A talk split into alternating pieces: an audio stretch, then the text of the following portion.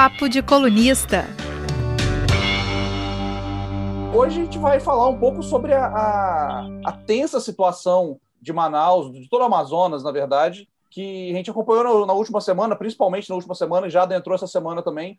E por isso a gente tem com a gente um convidado. Hoje temos o Dante Graça, que é editor executivo do jornal A Crítica, lá em, lá em Manaus, ele está no Amazonas, tem vivido de perto a situação, tem acompanhado de perto a situação toda que a gente foi vendo, a gente acompanhou à distância aqui, da falta de oxigênio, dos surtos de Covid, né, que não vem de agora, vem de antes. Então, a gente vai conversar um pouquinho sobre isso, porque a situação de lá está crítica, a gente está acompanhando à distância, como eu falei, e acho que tem coisas que a gente pode tirar de lá para trazer para o resto do país, para trazer para a Vitória. Então, para falar com o Dante, eu sou Rafael Braz, estão comigo os colunistas da Gazeta, Vitor Vogas. Olá, pessoal. Muito boa tarde a todos. É um prazer estar de volta aqui papeando com vocês, principalmente com o nosso convidado de hoje, o Dante. Seja bem-vindo. Leonel Ximenes. Boa tarde, gente. Estamos de volta em 2021. Voltei das férias. Agradeço a participação de vocês novamente e agradeço a participação do Dante pelo, por ter aceitado nosso convite para conversar com a gente hoje. Um abraço em todos. E também, claro, como já citado por mim, por Vitor e por Leonel, Dante Graça. Olá, Rafael. Olá, Vitor, Leonel. Boa tarde a todo mundo que está acompanhando a gente aí. É tentar aqui trazer um pouco dessa experiência que a gente está vivendo, né? uma experiência triste, né? mas acho que ela pode servir de alerta e de orientação para muita gente. Então, é um prazer colaborar, que eu agradeço demais o convite, essa essa troca aí de informações é sempre interessante. E hoje estamos sem o nosso elemento feminino aqui, né? nosso hoje está muito masculino, está muito heterotop esse, esse, esse, papo de colunista aqui, mas vamos levando sem a presença de Beatriz Seixas, que retorna na semana que vem também. Eu vou, vou começar então. Dante, primeiro eu queria saber como é que tem sido a rotina do, de vocês, colegas jornalistas, aí em Manaus, durante, essa, durante a pandemia, né, desde o início do ano passado, ali de março, e como, é, como foi viver tão perto dessa. Vocês, acho que vocês viveram de perto esses, o primeiro surto, a tal imunidade de rebanho. Vocês viram essa situação crescendo? Como é que tem sido a rotina da redação de vocês? É, tem sido bem pesado assim para te falar, porque a gente, como você falou, a gente viu um momento muito crítico lá no começo, né? Que surpreendeu de alguma forma, porque ninguém esperava que a gente até brinca aqui, né? Para quase tudo, tudo demora para chegar em Manaus, né? Então, tipo, quando começou em São Paulo, começou no Rio, a gente achou que ia ter tempo para se programar e para reagir, e não teve, né? Foi uma coisa que veio muito forte, ali já começou a, o, o, termo colapso virou uma coisa do cotidiano aqui da gente, né? Porque colapsou tudo, de fato, de estrutura de hospital, enfim. Mas eh, naquele momento, quando deu uma melhorada ali a partir de junho, julho, a gente achou que a coisa ia realmente caminhar para algo diferente, né? Lá atrás teve uma a gente acompanhou muito, tentando entender esses fenômenos, né? o que estava acontecendo, tentando, é, buscando muita coisa científica, mesmo que às vezes a gente se distanciou muito da academia, até enquanto jornalistas, que é uma autocrítica que a gente faz do nosso trabalho, mas tentando entender várias teorias que tentassem explicar aquele, aquele momento. A gente esperava, o que a gente esperava, assim, como leigo, né, que somos, era de que houvesse um, um crescimento muito forte a partir da eleição por conta da, da, né, das aglomerações naturais ali, né? naquela briga por voto, acho que ninguém respeitou nada, né? mas já era uma situação que já começava a alertar. Em outubro a gente começou a ver aparecer é, internação aumentando, né? as internações aqui na Amazonas aumentando, numa quantidade muito pequena, porque elas estavam muito baixas. Né? Elas estavam ali em agosto por volta de 200, 200 e pouco, a cidade estava normal, tá? a cidade de Manaus estava normal, o interior é, do estado estava normal, assim, tipo, tinha algumas restrições legais, mas não era visto, né? E não era fiscalizado. Ah, bar pode funcionar até meia-noite, mas ninguém ia lá ver, via em alguns lugares mais periféricos e pronto. Não teve essa explosão em novembro, mas teve em dezembro. Em dezembro a gente começou a ver crescer muito, muito, muito. E aí, para uma forma que até ficou mais fácil para a gente entender e passar para quem está acompanhando a gente, é, o que era uma curva deixou de ser uma curva, virou uma reta. Né? A, os casos e as mortes e as internações, elas foram assim, tipo, elas fizeram, né, você, você não deixou de ser uma coisa paulatina que você consegue se preparar. E como toda a estrutura de hospitais tinha sido desfeita, né, tipo, tudo aquilo que foi preparado para você suportar a tal da primeira onda foi desfeito, né, é, equipes que estavam sendo deslocadas para trabalhar no hospital de campanha foram jogadas para outros locais que muitas vezes nem tinham uma necessidade urgente. Então, a gente se viu pego de surpresa pela segunda vez em menos de um ano.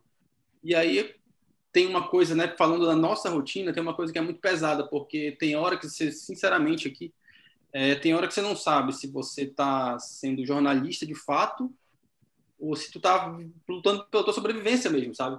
Porque todo mundo que está ali, a gente tem uma colega que trabalha na nossa sala, que é a Anne Gabriele, é da equipe do portal também. É, a Anne perdeu o pai e a mãe com intervalo de uma semana. Né? Assim, uma pessoa que está ali na nossa, na nossa sala. É, a, a, Luana, que senta atrás de mim, também pegou, a mãe dela pegou, todo mundo passou bem, minha mãe pegou, meu sobrinho que está fazendo aniversário hoje pegou também. Então, assim, é, aqui virou muito comum a gente ver pessoas, amigos próximos, morrendo. Né? É, infelizmente, é, é, uma coisa que a gente precisa dizer. Hoje mesmo, um vizinho meu de infância faleceu. É, semana passada, um, não um amigo, mas assim uma pessoa próxima a mim faleceu. Na outra semana, um amigo meu faleceu. É, e aqui, como a gente está falando para um outro estado uma realidade que é diferente, é, é preciso que uma coisa fique clara que talvez não esteja ainda.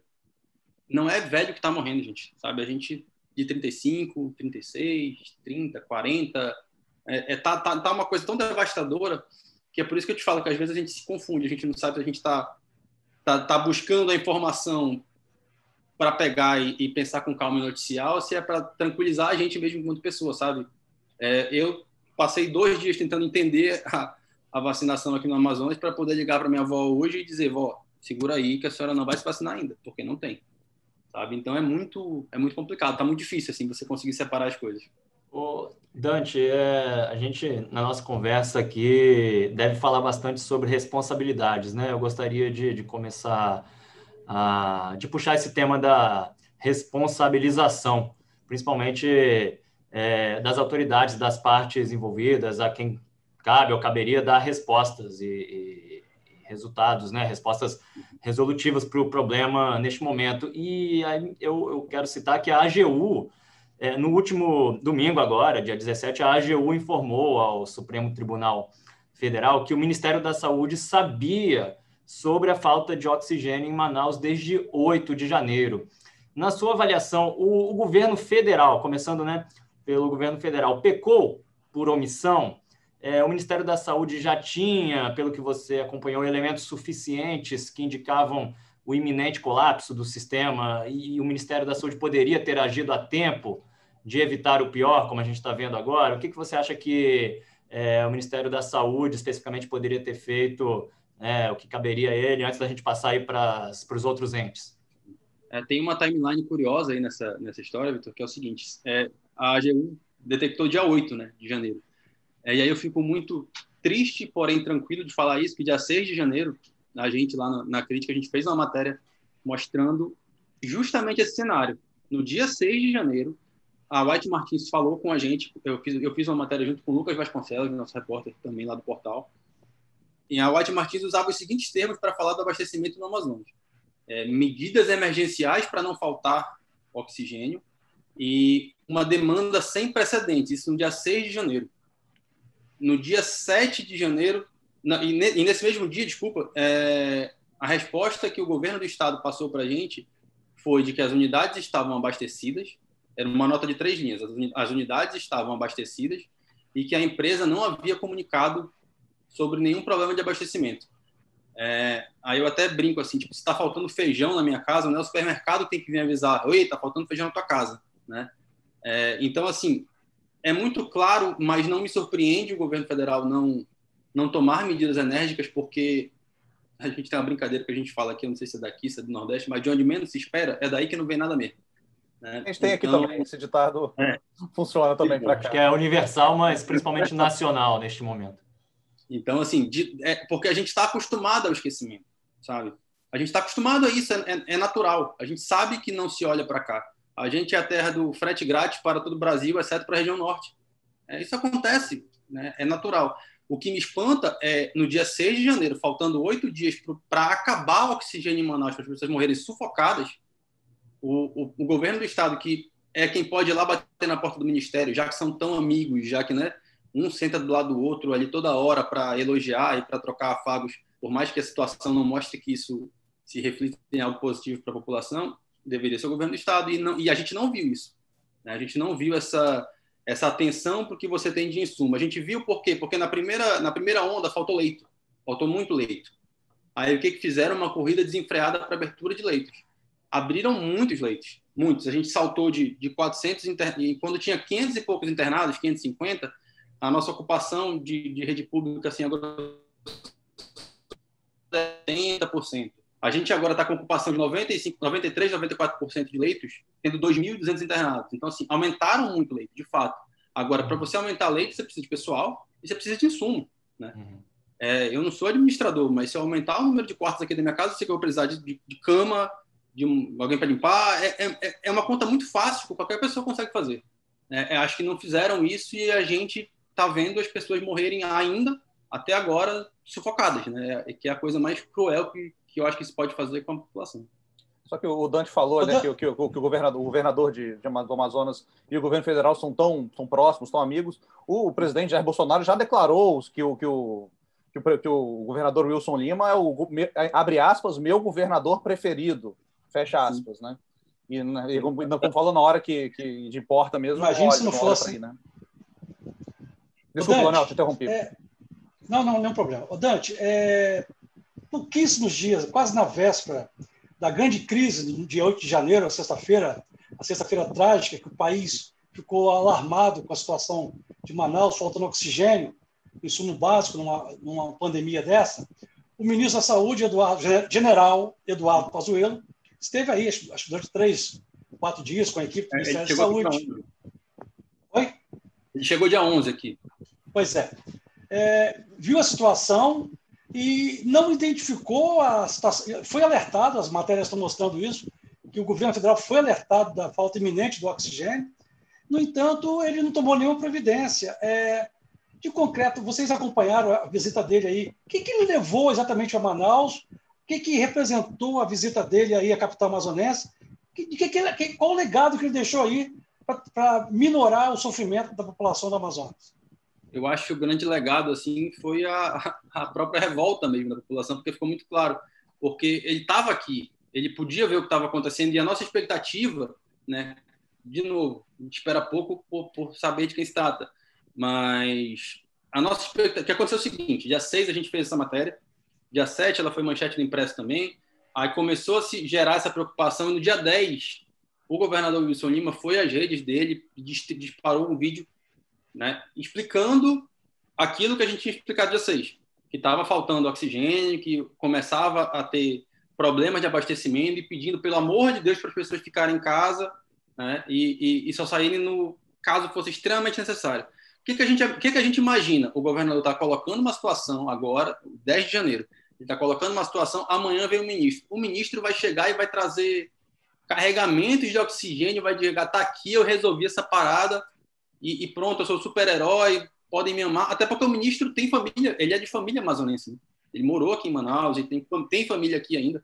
É, então, era isso que a gente imaginava. Acho que todo mundo ficou bem surpreso quando ele chegou para, né, em tese, lançar um, um, um, um, protocolo de atendimento, né, e aquelas histórias de o tal do tratamento precoce, atendimento precoce, enfim, que eles chamem como quiser.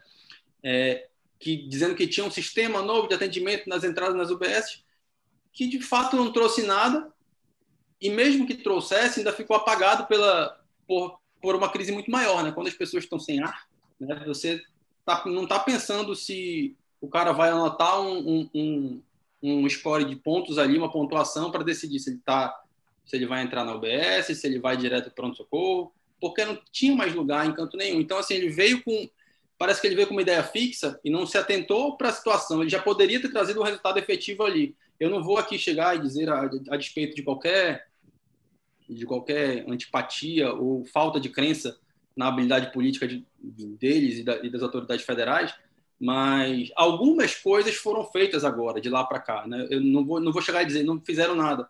Fizeram, só que quando você faz muito tarde, você está enxugando gelo, né? não tem como, você, você não vai conseguir resolver aquele problema. É, on, a gente, aquela crise, o ápice foi dia 14 de janeiro. É, ontem mandaram cinco usinas de oxigênio. Legal, mas quantas pessoas morreram do dia 6 que eles podiam ter, se eles assinassem um pushzinho de internet ali, né, para saber a notícia que está chegando? É, a gente teria ganho aí 14 dias, cara. Né? Quantas vidas é. seriam salvas nesses 14 dias? não dá para a gente saber agora, né? mas eles poderiam ter pelo menos ter tentado fazer algo mais efetivo. No, a gente teve, né, perdão, diante dessa, quando teve essa explosão recente, né, de, de dezembro, o governador chegou a decretar um lockdown, mas logo ele voltou atrás, né? Logo rolou uma pressão de, do grupo, grupos políticos é, ligados ao governador, ao, ao, presidente Bolsonaro, que chegaram a comemorar nas redes esse, esse, os, o fato de, do, do lockdown ter, ter, sido revogado. Você acha que isso pode ter, ter sido ainda um agravante? A galera foi para a rua mesmo depois disso, no final do ano? Isso pode ter gravado ainda mais essa nova variante, nova cepa do vírus tal? Acho que rolou a impressão que vocês têm aí é isso? De impressão que eu tenho, sim. Assim, é claro, é uma coisa muito de observação, né? Porque seria teria sido dia 26 e aí eu falo eu, eu falo isso para vocês assim como é, aqui é papo de colunista, então a gente tem muita coisa que traz um, uma coisa diferente. Eu falo para vocês de um ponto de vista muito de alguém que viu isso de duas formas. Eu estava de férias né, no dia 26, mas estava acompanhando e como eu te falei, eu moro muito perto aqui do jornal. E quando foi quando saiu a decisão, pararam o centro da cidade. Assim, foi uma coisa muito, muito, muito grande, assim, um tipo de movimentação que eu não tinha visto desde março, né? Foi muito, era realmente muita gente e aí, sei lá, o, o governador, ele trabalhou na TV que é da mesma rede que eu trabalho hoje, né? A gente tem no grupo são são duas rádios, uma uma duas TVs, dois jornais impressos e dois sites, né? Então, assim, é um grupo bem grande. Ele trabalhou em uma das TVs. E por associação, da, ele era um cara muito popular na época, uma das coisas que foram feitas é que foram aqui para frente da empresa. Né? A gente viu, e eu, meu porteiro me ligou. Seu Dante, você está em casa? Eu falei, tô. Aí, não está, não está tendo tiro na frente do jornal. Sabe assim, não era tiro, era, era bala de borracha, sim, mas é porque estava muito intenso. Então foi uma pressão muito forte, ele rapidamente voltou e você, quando você volta no final do ano, né, todo mundo fazendo confraternização, indo para festa, indo para para Réveillon que teve, a gente sabe que teve, a gente via a, a, estratégia do pessoal aqui era fazer as festas e divulgar nos melhores amigos ali do Instagram, uhum. pra, aí manda manda internamente aqui o contato tal.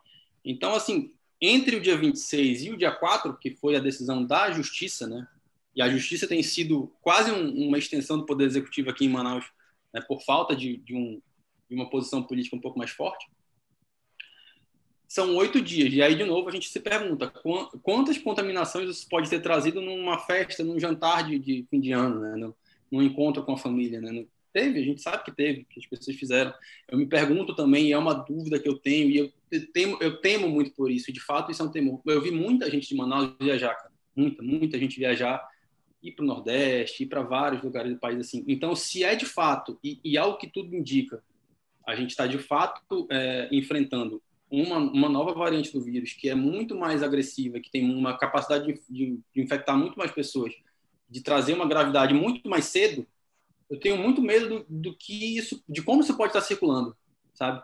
Eu tenho umas fontes internas que já, já têm me apontado para deve sair agora um estudo nos próximos dias já não só de, de, pessoas aqui de Manaus, de pesquisadores de Manaus, mas também de São Paulo, que já estão é, atentos para essa situação, preocupados com isso, né, porque é uma questão de saúde pública nacional. É, então, eu, eu, tenho esse temor também. Essa decisão, de, se ela tivesse sido mantida no dia 26, o desgaste político teria acontecido, né, mas a gente talvez tivesse mais pessoas vivas. Sem essa decisão do dia 26, a gente está vendo um desgaste político de proporções nunca vistas aqui no Amazonas, e certamente um dos desgastes políticos mais fortes de qualquer autoridade do Brasil, à custa de pessoas, de cento e poucas pessoas morrendo todo dia. Ô Dante, é, vou insistir um pouquinho nesse ponto, no, no campo das responsabilidades, né? Porque é um fato bem recente da semana, na última, antes de ontem, na última segunda-feira, dia 18, o ministro Pazuello disse, naquela entrevista coletiva, né, é, ele disse que ficou surpreso Palavras dele, ele ficou surpreso ao saber, no dia 8 de janeiro, antes da visita dele a Manaus, no dia 11, que poderia faltar oxigênio na capital do Amazonas. É, e em entrevista à Globo News, também, aí é, no domingo, na última segunda-feira, o ex-ministro Luiz Henrique Mandetta afirmou que o que houve foi uma pane seca, como um piloto de avião que se esquece de abastecer é, a aeronave de combustível. E, segundo Mandetta, já havia em meados de dezembro indicadores de que a, a demanda por oxigênio no Amazonas logo ultrapassaria a capacidade de produção da White Martins. Eu queria te perguntar o seguinte: o que é o monitoramento de vocês aí no jornal e nos vários veículos da rede indicava? É, é porque você até falou que vocês fizeram uma matéria é, dia 6 de janeiro, que, né, com dados que já indicavam uma tendência de, de falta de oxigênio e tudo, mas em meados ali de dezembro, pouco antes das festas, já era mesmo possível saber ou pelo menos prever ali matematicamente que a necessidade de consumo estava prestes a superar a produção? Houve, enfim, alerta sobre isso por parte da imprensa local e, e alguns órgãos? Nesse ponto, não. Nesse ponto, não. O que a gente já conseguia observar era o estágio anterior. A gente começava a ver as internações crescendo muito, né? você começava a ver um, crescimento cada vez maior de internações, e aí você, o que a gente se perguntava era como vão conseguir é, equipar esses leitos todos de material e de, e de pessoal. Era, era assim, era a nossa dúvida principal. A gente tentava entender como que essa conta ia fechar. E a gente ficou, alguns veículos também ficaram muito em cima disso, da, da jornada dos médicos, né? Tipo, porque como são médicos, enfermeiros, farmacêuticos, toda essa equipe né, que, é, que é muito maior do que, do que a gente consegue enxergar a gente tinha muito essa preocupação. Eu acho, e aí é uma, é uma coisa, de novo, que é até talvez uma autocrítica, eu acho que a gente vê o oxigênio como algo tão básico, tão primitivo, que pelo menos na minha cabeça, aí eu posso falar isso de coração aberto, eu tenho certeza que, que eu sou uma das pessoas aqui da, da, da empresa que mais tem acompanhado isso de perto. É, não passou pela minha cabeça, e eu te falo que não passou pela cabeça de praticamente ninguém nesse ponto. Tanto que quando eu soube dessa história, né? Essa história eu apurei junto com o Lucas, mas ela chegou primeiro a mim. Já chegou assim, tipo, ó, te prepara que vai acabar o oxigênio em Manaus. Eu falei, como? Eu não acredito. Aí, quando a gente foi atrás e viu o que estava acontecendo, a gente, cara, peraí, sabe? Tipo, o negócio está muito grave. Porque uma, a tendência né, do que a gente está acostumado a ver de uma, de uma empresa fornecedora de, né, de qualquer material para o governo, é não, eu resolvo. Eu vou resolver tudo aqui e tal. Naquele dia 6, a White Martins já tinha mandado 12 profissionais para Manaus, já estava removendo oxigênio de Belém para cá, já estava direcionando, mudando todo o direcionamento de produção para dar conta disso, já começava a sinalizar, principalmente, aí, aí porque foi por onde eu, eu meio que comecei a, essa investigação, é, a sinalizar essa falta para os hospitais particulares e tudo que acontecia aqui o, o, reflexo é muito muito claro desde a primeira o comportamento foi igual na, na, primeira e na segunda onda começa a estourar no particular depois vai estourar no público né? e aí chegou num patamar agora de, de, você estourou leito você estourou oxigênio você estourou UTI aérea porque não tinha também se tiver dinheiro se tiver 150 mil ali para pagar uma UTI aérea legal guarda porque não tinha UTI aérea para o pessoal? Então, assim, estourou absolutamente tudo. Né? Acho que houve uma, talvez, e aí é uma coisa eu, Dante, jornalista, pensar que o oxigênio é algo primitivo, é, outra coisa é uma autoridade de saúde achar que, ah, porque tem uma usina ali, ela vai dar conta, mas se a demanda está aumentando, né, precisa... Se tivesse, pelo estágio que eles descobriram, eu acho que é muito claro que se eles tivessem acompanhado a coisa um pouquinho de perto, isso dava para ser evitado tranquilamente. Ô Dante, eu queria saber de você a, a questão da dimensão política nessa crise absurda sanitária de saúde no Amazonas, particularmente em Manaus. O que eu quero dizer com isso? É, o bolsonarismo parece que é um movimento político muito forte no Amazonas e principalmente na capital, na, em Manaus. Eu estou olhando aqui nos dados do TSE. Em 2018, o Bolsonaro foi eleito com dois terços do voto em Manaus. Ele teve uma votação muito expressiva. E não é, não é surpresa para ninguém que ele e seu grupo político pregam contra o distanciamento social, criticam o uso de máscaras, né? até pouco tempo criticavam a vacina chinesa, né? que agora está, que é a única que nós temos. É, o ministro, o ex-ministro, por exemplo, Osmar Terra, chegou a apontar Manaus como exemplo de imunidade coletiva, imunidade de rebanho. Osmar Terra só deu palpite infeliz e errou todas, né? Mas ele é um dos aliados do, do Bolsonaro e é uma sustentação, entre aspas, científica da, da posição do Bolsonaro. Eu queria saber você o seguinte: é, essa crise em Manaus, essa desobediência sistemática às medidas de isolamento social, distanciamento, de uso de máscaras e higienização, você acha que que, pelo fato do bolsonarismo ter uma penetração muito forte no, no eleitorado aí manauara, você acha que isso pode ter contribuído para o aumento dessa crise? Eu acho que contribuiu sim, e principalmente na primeira parte. Assim, agora a gente não chegou a, a, a entrar muito nesse aspecto, porque, como eu estou te falando, a gente foi buscar essas coisas mais primitivas. Mas eu lembro de, uma, de um levantamento, inclusive uma equipe de pesquisadores aqui do, aqui do Amazonas, do Atlas ODS, o Atlas ODS Amazonas, eles são dois pós-doutores ali da UFAM, Dani Legre e professor Henrique Pereira, eles faziam, eles chegaram a traçar é, paralelos de comportamento social de cidades que, que tinham tido maioria do Bolsonaro na eleição, é, cidades que tiveram uma quantidade maior de abstenção, cidades que tiveram voto em outros candidatos. Então, assim, cada, cada cidade com, que tinha que adotava um tipo de comportamento político, que adotou um comportamento político em 2018, tinha um comportamento na pandemia diferente. É um estudo muito interessante. Assim, ele trazia relações objetivas, tipo, ah, o isolamento social na cidade, um exemplo, de Beruri, é de 65%. A Beruri votou 20 e poucos por cento no Bolsonaro. Ah, aqui teve 45% de abstenção. Então, aqui o isolamento social é diferente. Aqui foi 70 e pouco por cento Bolsonaro. Então, é tipo, o isolamento social daquela cidade que eles faziam por referenciamento celular, né? faziam raio de, de sinais celulares ali para detectar essa, esse índice de isolamento social era menor se você se a cidade tinha votado no Bolsonaro. Então tinha esse tipo de comportamento. Ele foi inclusive algo de estudo aqui na época. Agora, claro que com esse esse cenário todo aqui é, é, é o impacto nessa no, no bolsonarismo no Amazonas ele está feito. Né? Ele está feito até porque o, o, o governador foi assumindo mais um lado ele nunca teve um discurso radical ao ponto de do Bolsonaro, como houve outro, outros governadores que adotaram. Ele sempre estava aqui pregando essa parte técnica, de fato, assim, é preciso ser, ser justo, uh, principalmente baseado pela FVS, que tem uma profissional muito, muito guerreira à frente, que é a, é a doutora Rosemary Costa Pinto, que inclusive está afastada com o Covid nesse momento, é a, é a responsável pela vigilância de saúde aqui do Amazonas.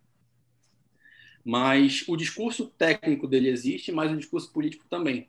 Né? Então, é, meu pai costumava falar que um, um, uma pessoa não serve a dois senhores. Né? Então, tipo, alguma hora esse confronto ele vai ele vai trazer prejuízo para os dois lados. Né? E como não se viu uma atuação, você vê o, o, governador do lado do ministro o tempo todo e você não vê resultado aqui na sua cidade, eu acho que esse impacto ele está ele tá bem tá bem construído. A gente vai acho que certamente no ano que vem essa, as urnas vão mostrar algum comportamento um pouco diferente. Não sei para que lado, né? Se é que existe um mais radical, mas eu né? mas que vai mudar. Vai. É, Dante, você acabou de mencionar isso um pouquinho. Eu queria te ouvir sobre o sentimento da população.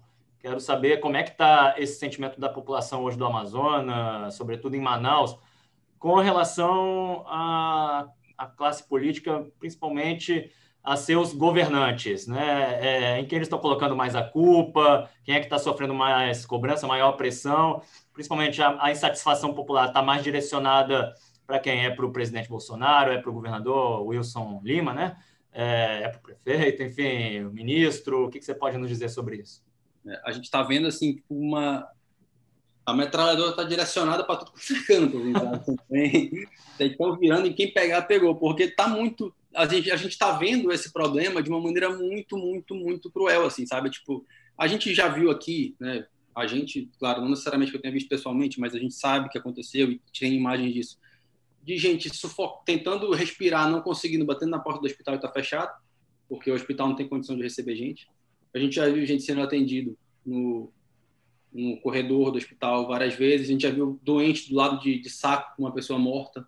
Né? Então, assim, nessa hora, quando você vê tudo isso acontecendo, é, e quando você vê todos eles aparentemente alinhados de alguma maneira, sem nenhum fazer uma oposição direta ao outro, acaba tu não tem onde se apegar, né? Então, assim, que eu vejo a população do Amazonas, inclusive hoje, além da revolta política, ela tem uma outra característica que tem sido fundamental, que é a mobilização social, assim. É, as pessoas, cara, os amazonenses, assim, tipo, eles estão carregando esse estado nas costas, assim, sendo muito, muito, muito honesto, assim. O que o pessoal conseguiu, cara, de mobilização, de, de e, e não é, ah, vamos juntar dinheiro para para fazer cesta básica, não teve gente, uma pessoa comum aqui de Manaus, não é, não é um milionário que resolveu tirar o dinheiro do bolso. Teve gente que se organizando na internet já conseguiu fretar helicóptero, fretar avião, é, fazer contato com o Whindersson, com o Felipe Neto, com não sei mais quem. Gente daqui, pessoas daqui, sabe? Que, que na mobilização social, mesmo usando a internet ao favor, conseguiram carregar esse, esse estado nas costas, assim, evitaram muitas mortes. Não tem como dizer quantas, mas assim, tipo, cota de oxímetro, cota para comprar ambu para fazer ventilação é, manual, né? Você aperta e bota na boca da pessoa. É, cota para encher cilindro de oxigênio. É, o Pix aqui no Amazonas, cara, tá uma coisa assim absurda, porque tá todo mundo, sabe? Eu acho que inclusive foi uma coisa, uma providência aí, sabe Deus de que força superior o Pix ter chegado agora, porque se não fosse por TED, tava todo mundo lascado, porque demora chegar, não sei o quê. Porque a mobilização é muito intensa, cara. E aí eu te falo, né? Eu conheço pessoas que, assim, tipo, não estou falando de pessoas ricas, tá? Estou falando só de gente que conhece ali um grupinho que juntou 10 mil reais em duas horas para ajudar alguém, para comprar um, um, um, encher o cilindro de oxigênio, porque não é só você ter o dinheiro, você tem que ir lá para a fila, ficar esperando. Muitas vezes você vai deixar o, o seu cilindro de oxigênio lá com seu nome, esperar no outro dia 10, 12, 14 horas depois para buscar. Assim, é, é um tipo de, de, situação que é que é inacreditável, assim, se a, se a pessoa não, não, tiver, não tivesse vendo aqui com os próprios olhos, ela, eu moro aqui numa das principais vias, assim, tipo, do, que liga, por exemplo, a, a, zona leste ao centro, que liga a, zona leste à zona norte, assim, fica bem no, bem no meio. O que eu mais escuto aqui na minha janela é ambulância, cara. É ambulância toda hora, toda hora, toda hora, toda hora. Eu ia ficar lá na sala, porque tem um visual um pouco mais bonito e tal, né, para fazer o fundo. Mas o barulho da rua e é toda hora ambulância. Teve um dia que eu cheguei na minha varanda, eu olhei do lado da via, tava uma ambulância, do outro uma SOS funeral. É o que a gente está vendo aqui. É assustador, é assustador, é assustador, é muito feio. É, o Leonel já falou, a gente já teve algumas vezes aqui ao vivo ambulância, que eu moro perto da rua aqui, uma rua bem movimentada. O Leonel falou, quando o barulho de ambulância, quanto mais ambulância você está vendo, é um sinal de que a situação está toda tá piorando, né? Tem uma ambulância na rua, ambulância na rua, e é exatamente isso. Ó, tem uma outra aqui, não dá para vocês ouvir, mas tá, acabou de passar uma aqui. Acabou de passar uma. E ao mesmo tempo bonito, quer dizer, tem um lado bonito aí do, do ser humano, porque o pico, se é que a gente já atingiu esse pico, se, a gente, se é que a gente pode falar num pico da segunda onda, também acabou despertando essa onda de solidariedade entre os manauaras, os amazonenses, né? É, como é, poucas vezes, imagino que poucas vezes deve se ter visto aí, e, e é curioso como o sofrimento e a perversidade de certas pessoas, principalmente as poderosas, as que detêm poder, caminham lado a lado, às vezes, com é, bons sentimentos, né? Acaba é, é, fomentando o que o ser humano tem de, de melhor nesses momentos.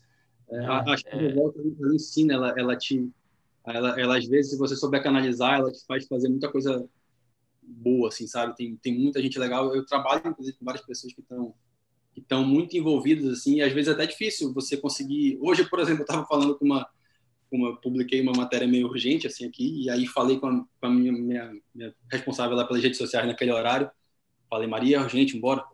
Aí ela demorou, Dante, desculpa, eu estava vendo um negócio de uma doação que a Bemol deu para não sei onde, porque ela está envolvida numa causa lá fora e, eu, sabe, a gente tem que tentar entender essas coisas, assim, tipo, a gente está olhando para muitos lugares aqui, tipo, que que assim são eram muitas vezes invisíveis a muitas pessoas. A gente tem uma, um bairro indígena aqui em Manaus, que é o Parque das Tribos, que ele fica num lugar super distante, super distante, assim, tipo, coisa de 20 quilômetros do centro de Manaus, que pra gente né, é muita coisa. Pra gente também. É. Aí, então, assim, ela tá, tá, todo mundo agora tá olhando para lá, porque lá é longe de qualquer um do, o lugar mais perto que eles conseguiriam atendimento é, tipo, sei lá, 10, 12 quilômetros, só que a ambulância não vai lá. É, só vai geralmente para quando a pessoa já está quase morrendo. Então, assim, muita gente está trabalhando lá, estão montando um, um, um, hospital ali de campanha improvisado ali na, né, né, nesse bairro indígena com recursos da população. Porque o olhar para o indígena, ele, ele, em Manaus, ele, infelizmente, ele foi muitas vezes segregado. Assim, aí eu até faço aqui uma, uma referência a, a um veículo que sempre olha e que sempre tratou essa causa de uma maneira muito responsável, que é o Amazônia Real, aqui, que é uma da Elaís Farias, da Cátia Brasil, são duas jornalistas fantásticas, que sempre olharam muito para essa questão, mas sozinhas não iam conseguir fazer diferença, né? E hoje as pessoas estão olhando para isso. E foi muito simbólico que a primeira pessoa a ser vacinada no Amazonas foi uma técnica de enfermagem do Parque das Tribos, a Wanda Ortega, né? Alguém que trabalha no, né, na rede normal e depois vai para lá e fica cuidando do pessoal. E ela falou lá na hora, cara, olhem para a gente, a gente vocês, ela, olhou na cara do governador e falou, a gente precisa da sua ajuda, como a gente já conversou, sabe? Então, assim, tipo, é, foi muito simbólico isso. E, e nesse ponto eu, eu faço até um, um, um, elogio, porque foi muito corajoso você botar uma, uma ativista ali para ser a primeira, né? Porque você sabia que você ia ser cobrado, e essa cobrança ela, ela jogou ali, agora cabe às outras pessoas que estão em volta, cabe à sociedade em geral fazer isso, né? Tá todo mundo ajudando, mas a gente precisa ver. É esse, esse bairro é na, é na, região metropolitana aí, mais ou menos. É, é, é. Metro, é. E, e, as tribos que, os indígenas fora da, da, da, da região metropolitana, que estão mais Amazonas adentro mesmo, existe esse, esse controle? A gente consegue é, saber de, de, de, contágio? Como é que está sendo isso? Como é que vocês estão acompanhando? Porque o Amazonas é um estado. Eu até roubei a pergunta do Leonel, foi mal, Leonel. Porque o Amazonas é um estado muito, muito grande, né, cara? Então é, é muito difícil de, de, de acompanhar isso tudo. É muito complicado. Fizemos a conta ontem. O Amazonas Foi? é. A gente fez a conta é ontem. É né? O Amazonas é 56 vezes maior do que o Espírito Santo. É vezes 56. Impressionante. E, e eu são queria só complementar. Só para eu ter uma ideia. Aqui são 4 milhões. 4 milhões. Quantos municípios aí no Espírito Santo? Ah, 78 ah são 78. Aqui são 62. Qual é a população é, né? do estado? 4 milhões e pouquinho também. Então a gente tem uma população praticamente equivalente, empatada, mas, mas o Amazonas vê, tem uma, uma área como... territorial 50 vezes maior. Pois é, mas aí você vê como espalha a população, né? O, o quanto dificulta esse. A gente, tem, a, gente tem, a gente tem a população concentrada em cidades, né? E ali ah. com cinco, tanto, você até esquecia a porcentagem que o Leonel falou, é, com a mesma população, mais ou menos, um pouquinho mais, que eu, eu vi aqui, é, é muito mais espalhada, o, o, controle é muito mais difícil, né? Como é que está sendo Exatamente. esse controle assim? E não tem, lembrando das nossas, nas nossas aulas de geografia é o que a gente chama de densidade demográfica, né? A densidade é bem, é, bem é menor. Muito baixa. Exatamente. O Amazonas é um mundo à parte, é um continente, né? O Dante, só complementar a pergunta do Rafael, é, parece que a crise começa a chegar em regiões mais distantes. Ontem, por exemplo, em Coari, né, no interior do estado, sete pessoas morreram da mesma família. Na divisa, no Pará, na cidade de Faro, parece que foi o mesmo número de pessoas que morreu também. É, vocês acham que essa crise vai se agravar também para o interior do Amazonas? E, mais ainda, isso pode espalhar pelo país? Ou a região norte, essa parte da região norte, tem características especiais que, que, que favorecem a propagação desse vírus, essa nova cepa aí, e isso não deve chegar em outras regiões? O que vocês acham disso aí? É, eu, eu tenho dois, dois pontos aí a observar nessa, nessa questão. É, um é que tá, tá de fato. Opa, uma gata que entrou aqui, dá licença. Baixo. É, um é que, de fato, no interior já está acontecendo. Eu não sei se está acontecendo no interior pelo mesmo motivo daqui, ou se é porque toda a produção de oxigênio está voltada para Manaus hoje. Está todo mundo olhando para Manaus. Tem relatos de, de prefeitos do interior dizendo que é, cilindros de oxigênio que iriam para o interior são requisitados administrativamente. Então, assim, eles falam disso abertamente. Então, é preciso tentar entender se o que está acontecendo no interior é fruto também dessa nova cepa ou se é da questão estrutural mesmo. Se for da nova cepa, aí eu me preocupo muito em relação aos outros, aos outros estados do Brasil, assim. Porque se, se cara, se ele consegue chegar em, em Coari, que Coari é, Coari é uma das principais cidades do interior do Amazonas, Tá? É cidade riquíssima porque trabalha com gás natural, assim tem, é, tem uma estrutura muito muito forte em comparação com outras cidades do interior. Né? Então, se, se ela conseguiu chegar em Coari, que você daqui de Manaus só vai de barco ou de avião, por que, que ela não vai chegar em Belém, em São Paulo, né? no Rio, no Nordeste, onde o pessoal foi passar né, as férias? Aqui em Itacoatiara está muito feio. Itacoatiara é uma cidade que você chega em duas horas e meia de carro. Né? A gente tem sete cidades aqui do Amazonas que você consegue, seis cidades, desculpa, além de Manaus, saindo de Manaus, mais seis cidades, que você chega só de carro. Né? O resto, tudo, em algum momento você vai precisar de barco, né? seja para atravessar uma balsa ou de avião.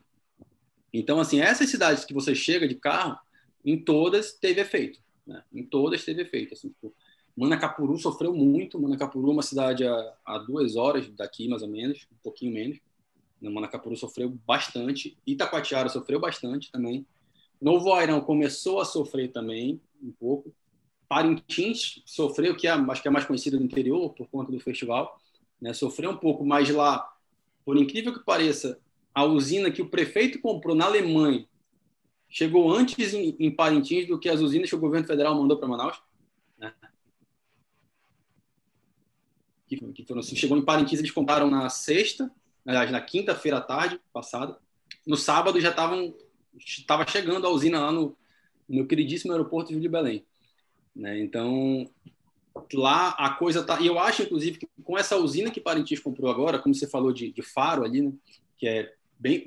Faro é bem próximo de Inhamundá, que é muito próximo de Parintins. Tem muito paciente de, de Inhamundá que vai ser atendido em Parintins. Tem muito paciente de Faro, que é no Pará, de Juruti, que é no Pará, de Santarém, que é no Pará, que acaba indo para Parintins, porque tem muita é, é, muito próximo ali, você chega muito rápido, né? Então, ontem eu até tentei falar com o prefeito de, de Parintins para saber se, se essa usina ia ajudar a dar um suporte para Faro e para esses municípios do Pará mais próximos ali, né? Mas eu não, não, não consegui falar com ele. Mas eu acho que eu imagino que, como eu sei que ele também direcionou algum, alguns cilindros dele, como tava, ele estava com uma usina, não estava com uma situação tão pesada, eu sei que ele direcionou alguns cilindros para outros municípios, né? a gente vai apurando isso aqui, consegue descobrir. Então, eu imagino que ele vai fazer essa parte também ali com o Pará, porque você precisa brecar isso o quanto antes, cara, porque o poder do que a gente está vendo aqui é devastador, é, é, muito pesado, é muito pesado, não é exagero, não é nada, é muito feio. Hoje eu falei com, com um, um, um, grande amigo meu que é ele é, é diretor clínico dos principais hospitais particulares aqui do, de Manaus. Eu perguntei dele, e aí, como é que tá? Melhorou? E ele falou, não, ainda vai demorar sabe? Assim, tipo, então, ele é um cara otimista até, normalmente, é um cara muito técnico. E quando ele me fala que vai demorar, eu fico preocupado, de verdade. A situação aí chegou a tal ponto que está derrubando o otimismo dos mais otimistas, até dos mais otimistas. É. O, Dante, eu, eu, gostaria de lhe fazer uma última pergunta, minha pelo menos, né, antes é, da rodada final dos colegas, sobre o comportamento da população do Amazonas, especificamente de Manaus, é, ao longo, como o comportamento social foi mudando ao longo da evolução da pandemia. Eu vou até juntar algumas perguntas aqui. É, a gente queria é, saber, por exemplo, especificamente sobre aquele período entre ondas, quando é, se chegou a falar em imunidade de rebanho. Algumas autoridades importantes, como o ex-ministro do Desenvolvimento é, Social, Osmar Terra, chegou a apontar Manaus como um exemplo, segundo ele, é, da, da, da, da, confirmação da tese da imunidade de rebanho. E até houve estudos científicos e tal que também é, é, sinalizavam isso, né, apontavam para a mesma tese. E aí eu quero saber, em primeiro lugar, se é, isso, essa tese do, da imunidade de rebanho, gerou um relaxamento por parte da população entre as duas ondas naquele período entre aspas, mais tranquilo, ali de julho a outubro. E depois, assim, é, é, agora mais no fim do ano, você já falou que houve um relaxamento total aí, né, no, durante as festas de, de fim de ano e tudo. E é, para concluir agora com esse baque, né, esse choque de realidade e com o início da vacinação. O pessoal que estava relaxado é, passou realmente a, a se trancar é, nas próprias casas e praticar de fato o isolamento e distanciamento social? É, então, vamos voltar. Parte, teve, né? teve, teve, de fato, nessa, nesse primeiro intervalo aí, essa. Muita gente pode nem ter acreditado de fato na, na imunidade de rebanho, mas a doença parecia mais distante.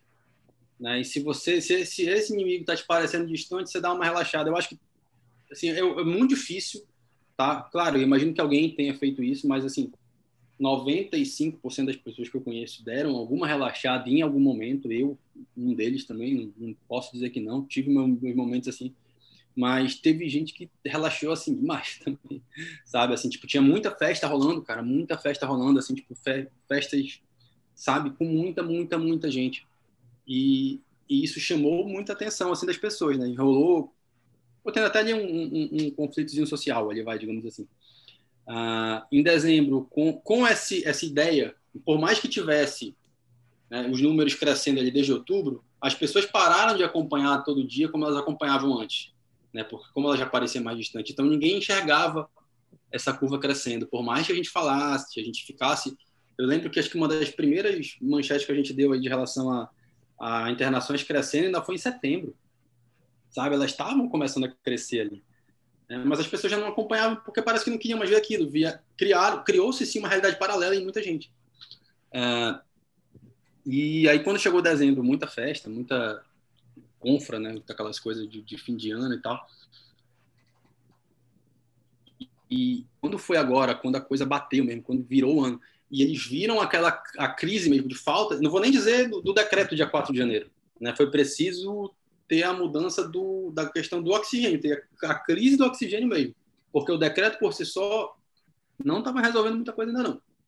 Ah, mas quando teve o, o, a questão do, da crise do oxigênio, aí o pessoal parou. Aí eu te falo, muita gente que inclusive viveu nessa realidade paralela, que estava toda hora é, em festa e tudo mais, foram pessoas que parece que pegaram aquela energia e viraram para outro outro ponto, né? Muitas dessas pessoas estão ajudando demais nessa nessa questão das doações, porque a gente viu, como eu estou te falando, a gente viu pessoas muito próximas morrerem, muito, muito, muito próximas assim. Tipo, acho que todo mundo, todo mundo que eu conheço perdeu alguma pessoa muito próxima.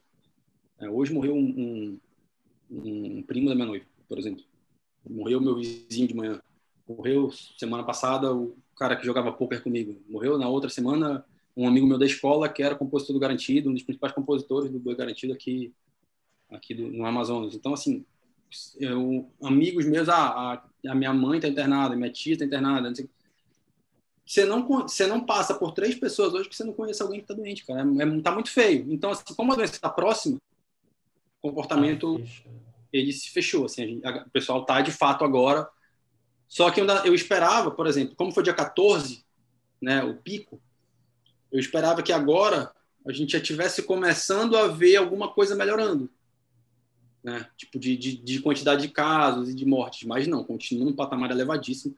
É, janeiro já é o mês, né? a gente está dia 20 hoje, né? já é o mês com o maior número de sepultamentos em Manaus na história. E ainda faltam né, quase duas semanas para ele terminar. Então, assim, tá muito, tá muito feio. Na história, desde a... História, na história. Desde a fundação da cidade. Desde a fundação da cidade. Já foram mais de 2 mil.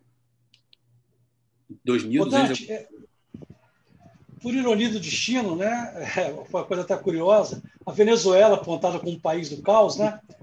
É, enviou para o Amazonas caminhões com oxigênio. Nós vimos as imagens na fronteira. É, uma brigada de médicos também. Como é que a população recebeu essa ajuda venezuelana? É, tinha muito preconceito? Mudou a visão em relação à Venezuela? E o próprio governo do Estado, que também tem uma tendência bolsonarista, como é que recebeu essa ajuda? Houve alguma resistência do ponto de vista ideológico? Ou, diante da situação de caos, de crise absurda, essa ajuda foi bem-vinda? Como, é como foi essa reação aí? Eu vou, vou, lançar a mão de um outro, um outro ditado que eu achei bem didático para essas horas. É que o maior tempero é a fome. Né? Acho que nessa hora, nessa hora de onde viesse, ele estava agradecendo. E, e, ele foi muito é, diplomático, ele foi muito. Né, tá me fugindo a palavra certinha, mas ele foi muito educado de agradecer e de dizer que era importante, porque era, ele não tinha como negar isso, não dá. Não dá para você dizer não agora, sabe? Tipo, ele foi institucional. Isso. Algo é, assim. Ele foi bem. Não foi ingrato, né? Não. Ele sabe que ele precisava daquilo e de onde viesse essa, é, essa ajuda ele certamente, certamente iria topar. Né? Então, não vi muita resistência. Eu vi muito tipo, ah, agora, exatamente esse tipo de, de comentário. Né? Ah, agora, para, eu vi hoje de manhã um vídeo de um, de um rapaz aí, de, aparentemente né, de direita, quando passou, viu, filmou o caminhão passando e ficou xingando ali, sabe? Tipo, não tem menor lógica isso, não faz o menor sentido, sabe? Aquele, aquele oxigênio ele vai salvar vidas. A gente aqui no Amazonas e principalmente em Roraima, sempre teve uma, uma proximidade com a, com a, com a Venezuela, porque é, é, perto aqui. Tipo, eu fui para Venezuela quando eu tinha 12, 13 anos. Assim, tipo, então, é, você pega um carro aqui, tá em 11 horas, tu tá lá em, em Boa Vista, 10 horas tá em Boa Vista, e duas horas depois tá em Santa Helena, que é um comérciozinho né, tipo, bem popular de lá, e aí o pessoal vai para a Ilha de Margarita, que é uma ilha do Caribe, que é da Venezuela. Assim, na, minha, na minha infância, assim, tipo, era muito comum isso acontecer. Outra ambulância. Ah, tô ouvindo a ambulância. Tô ouvindo, tô ouvindo. Essa tá, Só do terror. Tá É. E aí era muito comum. Então, assim, não, vi tanta resistência, não, mas vi muita cutucada, assim, tipo, muito, ah, agora, né? Como teve cutucada com relação à, à doação de 50 mil doses de vacina do, do João Dória, né? Também na mesma na mesma linha. Assim, eu acho que sabe? inicialmente chegou, chegou, começou, começou até a rolar no, no, no, Twitter que, que seriam negadas né, essas vacinas, que não teria nada disso. Acho que pelos apoiadores do, do, do presidente. Mas logo o governador falou: não, não, vacina é. traz para cá, né? Aqui que eu. Não dá, precisa, precisa. A, a, por conta da, do Plano Nacional de, de, de, Vacinação ser muito. Isso é uma coisa que a gente só vai ver, talvez aqui lá no Mato Grosso. É, dele privilegiar os indígenas aldeados né, de serem grupo 001, né, é, a, maior, a maior parte das vacinas que a gente divide por dois, chegaram, vai, 140 mil, né? Só São Gabriel da Cachoeira, que é o maior município indígena, a maior população indígena do Brasil, só lá são 27 mil doses. Né? São Gabriel da Cachoeira, que tem 45 mil habitantes. Manaus, que tem 2 milhões de habitantes, são 40 mil doses. Né? Então, assim, é porque vai, a gente vai ter um, um, uma fatia da população da própria área de saúde, que é a principal, junto com os indígenas, muito pequena ainda. A gente, inclusive, antes de eu, de eu entrar com vocês, a gente estava vendo porque o Instituto de Medicina Tropical, que foi comandou as principais investigações ali do alcance do coronavírus no começo, não está entre as unidades que vai ter esses profissionais vacinados, né? Porque não dá para todo mundo. O que veio de vacina não dá para todo mundo. É, eu e essa, procurei, eu procurando aqui no, no, no portal, tá, é, é, metade dos grupos prioritários, né? O que chegou é, até agora, né? É, é, é, o, é o que dá para ser feito ali. Você faz, você está fazendo 100% dos indígenas que moram, né, em terra indígena. Você está excluindo os de contexto urbano, por exemplo, os do Parque das Tribos não estão incluídos nesse momento, porque eles vivem no contexto urbano. Né? Então, são, é 100% deles e aí mais 34% dos profissionais de saúde. E, não dá para nem é, cheiro. Como... Eu, tá, eu fiquei acompanhando aqui, porque fuçando o portal de vocês para ter conteúdo também para falar aqui. E só para a gente finalizar, a gente, ano passado a gente entrevistou a Etel Maciel, né, que é um epidemiologista que fez parte do, faz parte do plano do Nacional de, de, de Imunização, tudo. E ela já alertou, já tá, falava, gente, a situação de, de, de Manaus não é a situação do Amazonas, é a situação do Brasil. É, vocês têm que, têm, têm que ficar esperto, tem que ter cuidado. Não pode estar tá na rua, vai lotar o hospital, vai acontecer o mesmo lugar em diversos outros, outros lugares. É um pouco essa impressão que vocês têm mesmo, não é, não é uma particularidade, ah, é Manaus, está lá no norte, o frete grátis para todo o Brasil, menos Manaus, que está acontecendo isso. Né? É a coisa que pode chegar realmente. Chegou no Pará, se eu não me engano, que também está perto aí, né? E que pode, pode chegar. Tentar entender até onde vai isso daí, né? Como é que, de que maneira isso vai se comportar. Porque se isso, se o que aconteceu no, no primeiro semestre do, do, ano passado, que é até estranho, pelo menos para mim, falar ano passado ainda, porque parece que está tudo conectado, é, se aquilo já era estranho, o que está acontecendo agora é muito pior. É, é, muito pior, é muito, muito, muito, muito, muito, muito pior. Muito pior mesmo, assim, sabe? Porque depois que você passa por tudo aquilo, você acha que não vai ter nada pior. E aí vem, sabe? É, é então, assim, eu tenho, eu tenho uma preocupação muito grande disso chegar em, em outros estados, porque hoje, assim, pensando bem objetivamente, assim, sabe? Hoje, do jeito que está aqui, é, algumas pessoas, por exemplo, o próprio governo está transferindo gente para Teresina, para Brasília, para Minas Gerais, para vários lugares, tá, tá, onde estão abrindo espaço, estão levando gente. Né? É, se isso começar a espalhar no Sudeste, no Nordeste, para onde que vão? Porque não dá para dizer que algum lugar do Brasil a, a saúde é 100%, não é. é então, para onde vai ter esse desafogo aí, sabe? Não, não, sei. Então, daqui a pouco que a gente. Eu até falei para algumas pessoas é, que o que a gente estava vendo nesse começo de ano aqui em Manaus só não era igual ao que a gente viu no Equador, lá em março, abril, porque abriram muita vaga em hospital, abriram muito leito em hospital. Se, se tivessem aberto metade dos leitos que abriram, a gente ia estar tá vendo, sim, gente morrendo na rua. Porque as pessoas iam para o hospital para morrer escondida. Porque não tinham o que fazer. Não, não, não, em muitos casos ainda não tem o que fazer. Né?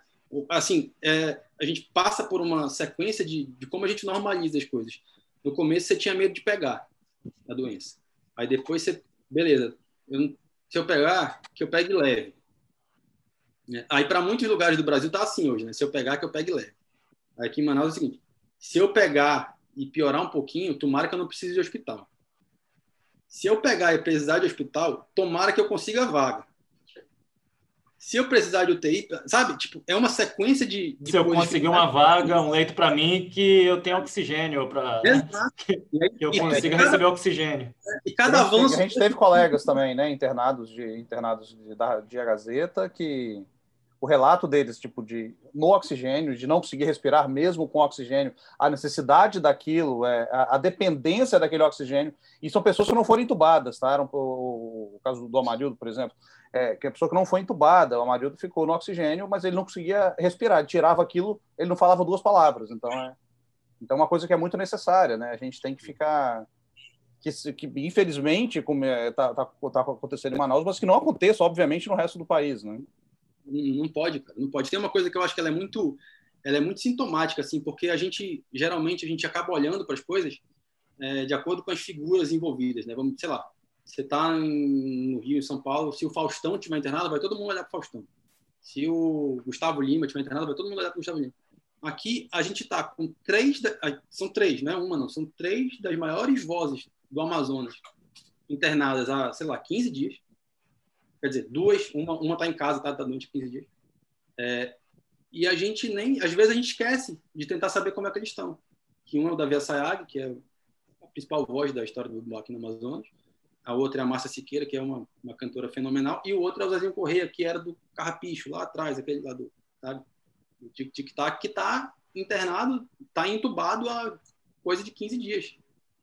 Né? Então, e, e as pessoas não lembram, sabe? Assim, tipo, você tem uma das principais expoentes da, da arte da sua, na sua cidade, você, em tese, não está preocupado com ele, está preocupado se tu vai conseguir arrumar oxigênio para esse cara aqui, se tu vai conseguir levar oxigênio para aquele outro ali, se tu vai conseguir arrumar um BIPAP, um oxímetro, sabe? É, é as necessidades são cada vez mais primitivas mesmo, e é muito complicado de lidar com isso. Braz, é, Dante, bem rapidinho, também pedirei a, a, você que seja breve na resposta, né, que nosso tempo já está bem estourado e é, é, eu me intrometi aqui para fazer, eu acho que para a gente amarrar mesmo, é, é, qual é a maior lição, aliás, primeiro, qual é o maior erro dessa história toda, qual a maior lição que você acha que o resto do Brasil pode tirar e qual é o conselho, o principal conselho que você deixa para nós, enfim, para todos nós em todo o Brasil?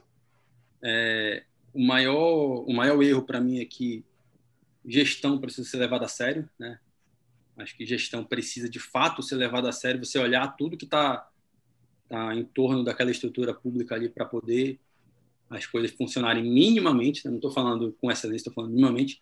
E eu vou juntar os dois com uma, uma frase uma, que eu de vez em quando a gente usa aqui, para a gente é normal, mas todo mundo se assusta às vezes quando a gente fala morto não vai para bar, sabe? Tipo, então, sossega aí o faixa um pouquinho, segura, espera, porque não adianta tu querer ir para bar, querer ir para o shopping agora, querer ir para festa, morto tu não vai, sabe? Não vai. Melhor esperar um pouquinho e ir quando, tiver, quando der para ir. Obrigado. Gente, acho que obrigado e aqui acompanhando. A gente teve os problemas na transmissão, mas o vídeo vai ficar disponível aqui também no Facebook depois, no YouTube de A Gazeta. Vai virar, o Live vai virar o podcast lá, que você pode conferir nas plataformas digital de áudio, no Spotify, no Deezer, na sua favorita. E agradecer muito ao Dante pelo tempo que tirou aí da tarde, cara, para falar com, com a gente e para a gente entender que que, que, apesar que tá, muita coisa que ele está falando parece tão distante, não é tão distante. A gente vê muita coisa aqui também. Na, na entrevista com a Etel Marcel é, semana passada, ela falou que em janeiro aqui morreriam mil pessoas e estamos seguindo para esse rumo, né? Então é, é muito complicado. É, brigadaço, Dante, mais uma vez. Quem quiser ficar por dentro de tudo que está acontecendo lá, entra no, no site de acritica.com, lá no portal que o Dante trabalha. Tem bastante informação. Eu antes eu dei a pesquisada aqui, tem bastante coisa, então é, dá para a gente ter uma noção bem diferente da, da, da peculiaridade, das peculiaridades do Amazonas, né? E, e as semelhanças também, que às vezes são muito mais muito mais presentes as semelhanças do que as peculiaridades que que acha que ah, aconteceu lá porque é diferente não, pode acontecer com a gente, pode acontecer em qualquer lugar. Obrigado, Vitor, obrigado, Leonel, e principalmente mais uma vez, obrigado, Dante, pelo, pelo tempo aí, cara, e a gente, a gente se esbarra por aí. Obrigado, obrigado a todos aí que numa, numa próxima encontro seja para falar de coisas um pouco melhores. Por favor. Valeu, gente. Obrigado, Dante. Abraço. Valeu, obrigado. obrigado. Um abraço a todos.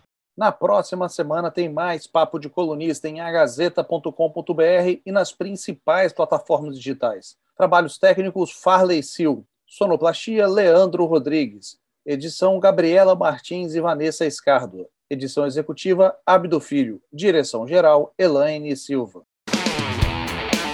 Papo de colunista.